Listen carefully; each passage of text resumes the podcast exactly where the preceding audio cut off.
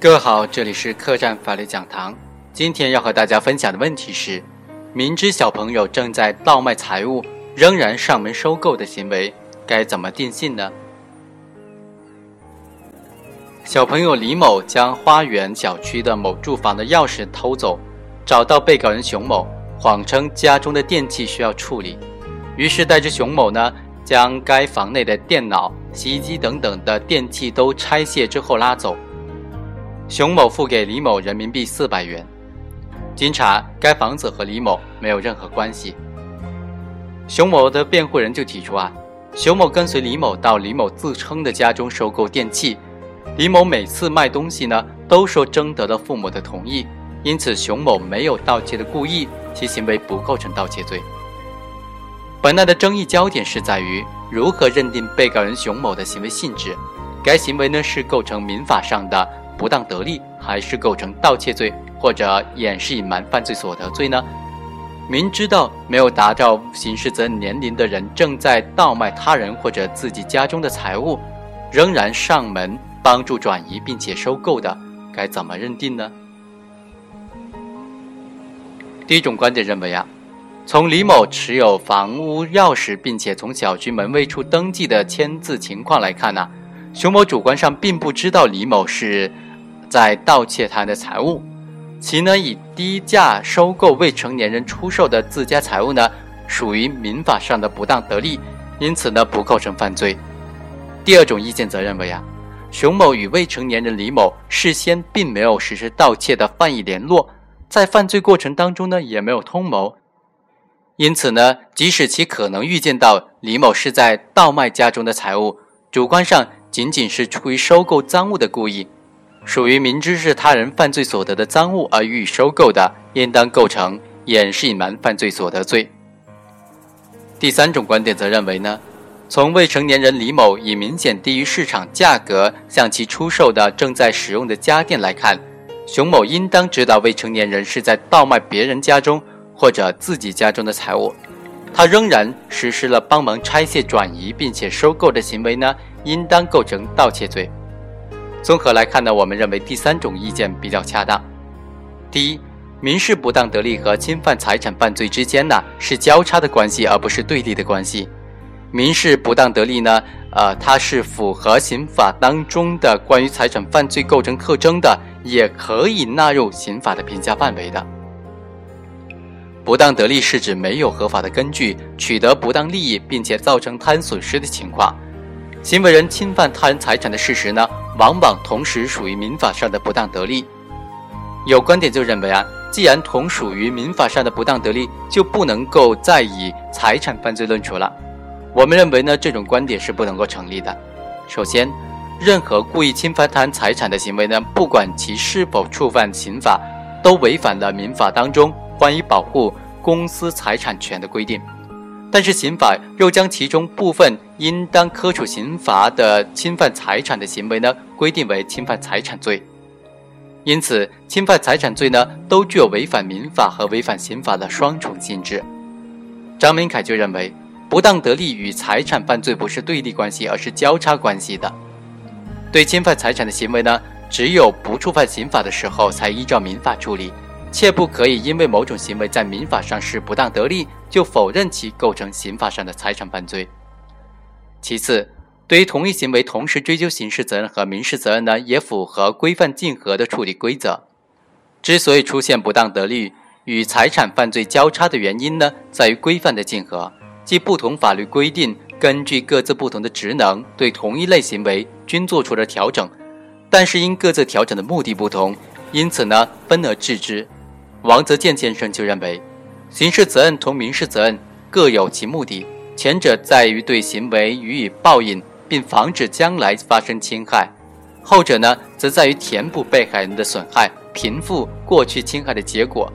二者在发生规范竞合时，可以并行不悖。可见。对于同时构成刑法上的侵犯财产犯罪和民法上的不当得利的行为啊，要求行为人同时承担民事责任和刑事责任呢，具有一定的理论根基的。最后，刑法的迁移性呢，并不意味着对任何个案都首先考虑按照民法处理，一旦案件超出了民法调整的范围呢，又符合刑事法律的法定的标准的时候，则应当适用刑法。迁移性是刑法的立法原理，也是指导解释刑法的原理，但它并不是处理个案的规则。奥地利法学家韦伯在论述不当得利与横平理念的关系时，就曾精辟地提出了一个观点。不当得利请求权曾艰辛地借助于横平思想，成为一项法律制度。业经制度化的不当得利已臻成熟，有一定的构成要件及法律效果，正义和公平应当功成身退。同样的道理，刑法的坚毅性呢，作为一项立法的原则，已经通过刑法在所有侵害法益的行为当中，只选取部分的行为规定为犯罪。对具体罪名设置一定的入罪标准等等来体现，或者说罪行法定本身就是刑法迁移性的一种体现。在司法实践当中啊，评价一个行为是否构成犯罪的时候，严格遵循刑法当中对具体犯罪构成要件的规定，就是刑法迁移性原则最好的实践。对于一个符合刑法关于具体罪名构成要件规定的行为，以迁移性。为依据否定其构成要件的，是对罪行法定原则的侵害。综上啊，对从易侵犯财产行为，依据刑法规范和民法规范，可能会分别得出财产犯罪和民事不当得利的不同评价。但是两者之间呢，不是对立和交叉关系的，二者之间如果有界限的话，也只能是财产犯罪与不构成财产犯罪的不当得利的界限。凡是符合财产犯罪构成要件特征的行为，就应当成立财产犯罪，而不必再追问是否属于民法上的不当得利。在本案当中啊，被告人熊某以极低的价格从李某手中获得他人价值巨大的财物，同时造成所有人财产的损失，其行为没有任何的法律依据，毫无疑问的属于民法上的不当得利。然而呢，这种定性。并不妨碍依照刑法将其评价为财产犯罪，对其行为选择民法还是刑法作为追究责任的依据，关键是要看行为是否符合刑法关于财产犯罪构成要件的相关的规定。第二，在未成年人以极低价格销售住房当中价值较大的财物时，可以结合相关事实。认定行为人明知未成年人是在盗卖别人家中或者自己家中的财物。在此基础之上呢，积极实施拆卸、转移和收购财物的行为的，符合盗窃罪的主观特征。人的主观认识啊，它不是凭空产生的，而是建立对客观事实的认识、分析、评价的基础之上的。因此呢，认定一个人的主观认识和心理状态，不能够仅仅凭其个人的陈述。而应当综合的考察，在行为当时的环境之下，其所能认识到的客观事实，并且以正常人的同样的情况之下会产生的主观认识为标准，判断行为人在作案之时的主观心理状态。除非行为人的认知能力存在缺陷，否则应当认定其具备正常人的当时状态之下，一般都会形成的判断。在本案当中呢？十四岁的李某将被告人熊某叫到家中收购电器，并声称经过了家人的同意。熊某否认知道李某是在盗窃。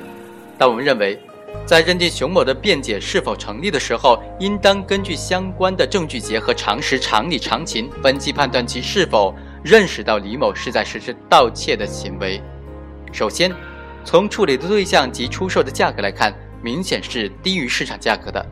作为一名认知水平正常的人，特别是从事废品收购业务的人，熊某应当认识到上述物品不属于普通百姓家，呃，紧急处置或者废弃的物品。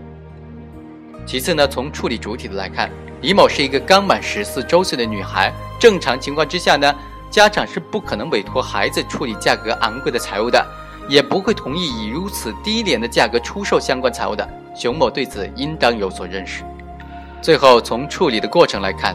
李某先后多次叫熊某去住处收购这些物品，房中值钱的财物呢，几乎全部都被拆卸，并且以极低的价格出售。如果李某是正常出售自己家中的财物，不应当如此随意，家中的其他成年人也不可能没有发觉。保洁人员也证实啊，当时这个熊某还请保洁人员帮忙抬东西，保洁人员就问他：“东西抬走不住了吗？不是去年才搬的家吗？”熊某则谎称说不住了，当时是急急忙忙装修的房子。熊某却没有像其辩解的那样跟对方说自己是上门收购的。那么这一事实呢，从侧面反映了熊某具有刻意隐瞒其转移收购他人家中电器的故意。综上分析啊。作为一名认知水平正常的人，熊某应当知道，应当认识到李某可能是在盗窃、盗卖他人房子内的财物。在这种情形之下呢，其仍然参与实施转移、占有财物的行为，主观上具有盗窃的故意。上述供述呢，反映熊某主观上对李某的行为并不是没有疑问的，只是由于贪图利益而放弃的疑问。也许熊某心中呢抱有侥幸的心理。但正是在这种侥幸心理的支配之下，其放任了自己行为可能造成的侵害他人财产后果的发生，主观上至少具有间接的盗窃故意。本案中的现有证据不能够证明李某和熊某之间就盗窃一事进行过一丝联络或者沟通，而李某没有达到盗窃罪所要求的刑事责任年龄，不可能成立共同犯罪的主体。因此呢，不管二人是心照不宣还是心存默契。还是共同行为各取所需，都不妨碍对熊某参与盗窃的故意的认定。退一步讲，即使熊某，呃，他辩解是成立的，以为李某是变卖自己家中的财物，那么也不能够否定熊某的盗窃故意。未成年人呢，虽然是家庭成员之一，但是一般情况之下，对家庭共有财产的产生和增值没有贡献。家庭财产一般情况之下，应当视为其监护人财产。未成年人呢，并不具备处分家中财产的能力和权利，因此未成年人盗卖家中财物的行为也是一种盗窃行为，只是可能由于没有达到刑事责任年龄而不负刑事责任，或者是虽然达到了刑事责任年龄，考虑到其行为后果发生在家庭内部，社会危害性比较小，在政策把握上不作为犯罪处理或者予以从宽处罚，但并不能由此否定其行为性质，也就是说不能否定他盗窃的性质。李某出售家中财物的过程呢，是上述一系列不正常的表现，足以促使熊某认识到其可能是在盗窃自己家中的财物。在这个认识的基础之上，熊某参与进来，主观上就具备了盗窃的主观故意。第三，明知未达到刑事责任年龄的人盗卖他人或者自己家中财物，仍然实施帮助行为，并且上门收购的，符合盗窃罪当中秘密窃取他人财物的行为特征。盗窃罪的客观行为特征的表现为秘密窃取，即在财物所有人或者占有人不知情的情况之下，采用对于财产所有人或者占有人来说秘密的手段来获取财物。在本案当中啊，被告人熊某在李某叫其上门收购电器的时候，应当认识到李某是在盗卖别人家中或者自己家中的财物，不管是哪一种情形呢，其行为都是在财物所有人或者有权处分人不知情的情况之下实施的。其帮助拆卸、予以收购，并且运出小区呢，符合盗窃罪的秘密窃取的特征。首先，从熊某与李某在共同行为过程当中的关系来看，二人相互配合，共同完成了盗窃行为。一方面，如果不是李某偷拿他人房间的钥匙，并邀请熊某上门收购电器的话，熊某是不可能非法取得上述财物的。另外一方面呢？如果没有熊某积极参与上门拆卸、转移电器，李某也实现不了盗卖他人财物获利的目的。在小区保洁人员对搬出家中电器的行为提出疑问的时候，熊某还通过撒谎的手段掩饰其真实的目的，既体现了盗窃手段的秘密性特征，也反映了其参与到共同盗窃过程当中的主动性。其次，从熊某和李某通过共同的行为获利情况的对比来看。熊某是本案盗窃行为的最主要的获益者，价值一万多元的财物，仅仅支付了四百元即可取得，几乎是免费赠送。本案的实质呢，就是熊某为了牟利，利用未成年人李某掌握被害人住房的钥匙，并且盗卖房间内财物的意图这一条件，通过上门帮助拆卸，以极低的价格收购、运输财物，将这些财物运出小区的的手段。实现了非法占有他人财物的目的，其行为呢与明知他人房门没有没有上锁，没有人看管，或者是保管人员渎职疏漏而窃取他人财物的行为呢，是没有任何本质性的差异的。同时，这与利用银行 ATM 机械故障多取存款的行为呢，也是如出一辙的。在共同行为过程当中，熊某所起的积极作用并不低于李某，只不过李某作为十四岁的年幼未成年人，对盗窃犯罪呢不具备刑事责任能力，不承担刑事责任。二人虽然不构成盗窃罪的共同犯罪，但是熊某本人的行为呢，仍然应当评价为盗窃罪。第四，区分盗窃罪当中的收购赃款的行为和掩饰隐瞒犯罪所得罪的关键在于行为人的主观认识内容和产生时间不同。如何区分盗窃罪中的转移、收购、变卖赃物的行为和掩饰隐瞒犯罪所得罪呢？是本案准确适用法律需要解决的另外一个问题了。在共同盗窃行为当中，由于分工不同，部分行为人承担的角色可能只是转移、收购、变卖赃物的行为，而掩饰隐瞒犯罪所得罪的客观行为呢，也表现为包括明知是犯罪所得的赃款而予以收购、转移、销售等等行为。那么区分的关键在于行为人的主观方面的不同，在盗窃罪当中啊。行为人承担了转移、变卖赃物等的行为，是基于其参与、配合、协调其他的共犯共同完成盗窃的认识而实施的。这种认识呢，和故意产生的时间呢，应当是在盗窃行为实施之前，或者是在盗窃行为实施的过程当中。例如，最高人民法院、最高人民检察院关于办理盗窃汽油、破坏汽油设备等等刑事案件具体应用法律若干问题的解释第五条就规定了。明知是盗窃犯罪所得的，呃，汽油或者是汽油设备，而予以窝藏、转移、收购、加工、代为销售或者以其他方法掩饰隐瞒的，依照刑法第三百一十二条的规定，即掩饰隐瞒犯罪所得罪的规定定罪处罚。实施前款犯罪行为事前有通谋的，以盗窃罪的共犯定罪处罚。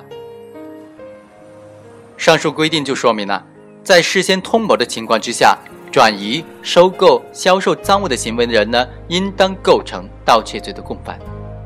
另外，在他人已经开始盗窃，行为人才参与到盗窃的过程当中，只要与前行为人形成相互配合、协作的关系，促成盗窃的完成，也可以认定为盗窃罪的共犯。而掩饰隐瞒犯罪所得罪是在盗窃行为已经完成的情况之下，行为人明知是犯罪所得的赃物。而予以转移、收购或者销售，掩饰隐瞒犯罪所得罪的行为人呢，与盗窃罪的行为人呢之间并没有事先通谋，对于盗窃行为事实呢事先也不认识。那么其对赃物的认识呢，及帮助转移、收购、销售的主观故意产生于盗窃行为既遂之后，因此不是盗窃罪的共同故意犯罪，而是单独成立，呃，掩饰隐瞒犯罪所得罪。在本案当中。李某多次找熊某上门收购，即便熊某在第一次行为时因为时间问题等等没有考虑清楚，没有认识到李某是在实施盗窃，可以认定为不当得利。但是其在后来的两次行为当中呢，有足够的时间和信息来分析判断李某的行为的合理性，应当认识到李某可能在实施盗窃自己或者他人家中的财物的行为，而熊某仍然同意帮助拆卸、转移、收购。其犯罪故意产生于盗窃行为开始之前，以掩饰隐瞒犯罪所得所要求的，在他人盗窃后明知是赃物而予以转移收购是明显不同的。从客观上来看呢，熊某不仅实施了收购转移赃物的行为，还实施了帮助拆卸电器等的行为，已经在事实上参与了具体盗窃行为的实施，而不是单纯的事后帮助转移销售赃物的行为。因此，在本案当中啊，公安机关、检察院对于熊某第一次上门拆卸并且收购这个笔记本电脑的行为呢，没有认定为盗窃，而仅将第二次和第三次获得的物品作为赃物进行评估呢，认定犯罪数额，这种处理呢是比较恰当的。最后啊，法院经过审理就认为，关于辩护人提出熊某不构成盗窃罪的意见呢，经查，未成年人李某。将熊某带至无人居住的住房之内，以明显低于市场的价格向其出售正在使用的电器，熊某应当知道该未成年人是在盗窃别人家中或者自己家中的电器，但其仍然实施帮助拆卸行为，并且收购了这些家电，其行为呢已经构成了盗窃罪。因此，法院以被告人熊某犯盗窃罪，判处其有期徒刑一年一个月，缓刑两年，并判处罚金人民币两万元。